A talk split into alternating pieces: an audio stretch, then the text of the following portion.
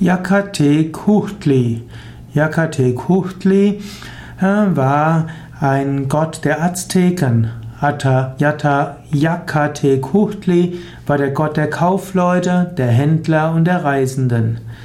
Yakatekuchtli ist ein Wort aus der Nahuatl-Sprache, also die Sprachen der Azteken und in Mexiko eben im 15. und 16. Jahrhundert.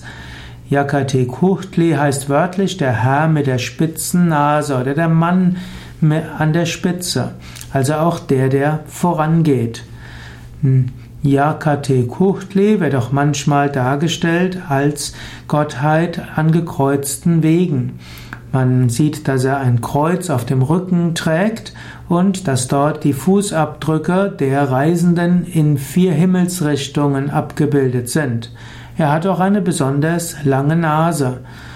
Und so spielt Yakate Kutli vor allem auch eine Rolle, den richtigen Weg zu finden, auf die richtige Reise zu gehen und auch das Richtige zu tun.